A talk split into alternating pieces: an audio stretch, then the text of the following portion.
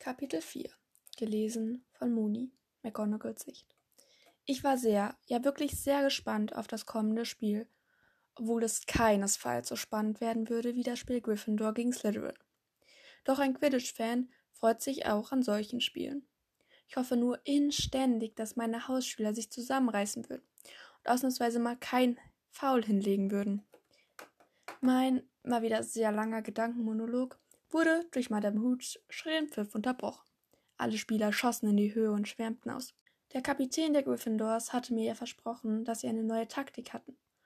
Und so war es auch. Sie spielten nicht wie sonst, das bemerkte ich sofort. Schon schnell erzielte ein Jäger meines Hauses zehn Punkte, woraufhin ein Sechsklässler des Slytherins aufgebracht schrie: Schmeiß den Schlammblut doch vom Besen! Ich sah entsetzt zu Savvy, der versuchte, seine Aufgebrachtheit zu verbergen. Ich wusste nicht, ob es bei den anderen Lehrern klappte, aber bei mir nicht.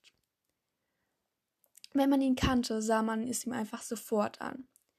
Ich nahm den Kommentator kurzerhand das Mikrofon aus der Hand und verkündete 20 Punkte Abzug für so eine Bemerkung not und für jeden, der eben gelacht hat, weitere 5. Das sind 55 Punkte Abzug. Ihr könnt froh sein, dass die anderen das Lachen unterdrückt haben. Zufrieden gab ich dem Kommentator sein Mikrofon zurück.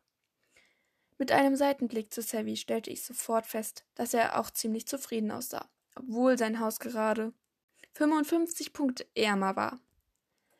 Aber ich kannte seine Einstellung zu dem Wort Schlammblut. Dieses Wort hatte ihm schließlich eine geliebte Freundschaft ruiniert. Und er war zugegebenermaßen auch ein sehr wichtiger Punkt auf meiner ewig langen Liste, wieso ich ihn vorerst nicht meine Liebe gestehen würde Offiziell wusste ich zwar nicht, Lilly liebte, aber naja, es war erstens so ein Gefühl und zweitens deutete Albus öfters sowas an. Ich wusste nicht recht, doch bevor ich weiter in meinen Gedanken versinken konnte, erinnerte ich mich, dass ich auf der Quidditch-Tribüne saß. Gerade rechtzeitig, denn kaum hatte ich den Überblick gewonnen. Die Ravenclaws hatten den Quaffel, schon schoss, schossen sie auch schon ein Tor. Somit war der Ausgleich hergestellt. Ich musste sagen, dies war ein sehr gelungener Treffer, wofür der Hüter unserer Mannschaft überhaupt nicht zur Rechenschaft gezogen werden konnte. Dieses Spiel wurde allmählich rasant, denn nun hatten die Ravenclaws schon wieder den Quaffel. Ich sah zwei Gryffindor-Jäger auf ihn zuschießen. Ich hoffte inständig, sie würden nicht das tun, was ich dachte, aber da war es schon zu spät. Sie faulten ihn sehr heftig. Sag mal, lehrt ihr denn auch irgendwann, dass man nicht faulen darf? Am Ende hatten wir Gryffindors noch zehn weitere Punkte erreicht, während die Ravenclaws bis zum Fangen des Schnatzes mit 45 Punkten führten. Doch unser Sucher fing den Schnatz durch einen spektakulären Bronski-Bluff. Das war neu. Er musste sich bei einem echten Weltklasse-Spielerniveau abgeguckt haben. Und er führte ihn auch so wie so eine auf einfach nur spektakulär. Wir gewannen also 170 zu 45. Die Gryffindors liefen johlend vom Feld und die Menge tobte. Nur die Ravenclaws und Slytherins verständlicherweise nicht. Zuge zugegebenermaßen auch nicht alle Hufflepuffs, aber viele. Ich schaute zu Savvy. Er hatte die Wette nicht gewonnen, schuldete mir somit ein Butterbier in Hogsmeade, aber sah trotzdem ziemlich glücklich aus.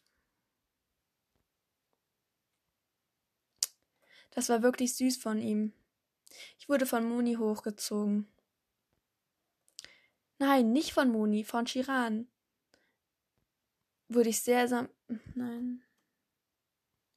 Ich wurde von Moni sam. Nein, nicht von Moni, von Chiran, sehr sanft angestupst. Hm, meine Mu Wut auf ihn war verflogen. Ich stand auf und machte mich mit Moni und Chiran auf den Weg zurück ins Schloss. Mir fiel ein, dass ich eigentlich meiner, mit meiner besten Freundin noch etwas zu besprechen hatte und sagte, Hey Moni, komm gleich mal mit in mein Büro, ich hab mit dir was zu sprechen. Sie sah plötzlich sehr aufgeregt aus und quiekte. Das war eigentlich nicht ihre Art, und ich ahnte, was sie gleich fragen würde. Ist es das, was ich denke? Nein, Moni, gab ich genervt zurück. Nein, Moni, gab ich genervt zurück. Schnell wickelte ich, schnell verwickelte ich Shira Nein, Moni, gab ich genervt zurück. Schnell verwickelte ich Chiran in ein sehr interessantes Gespräch. Zum Glück ließ sie sich auch ablenken und redete mit.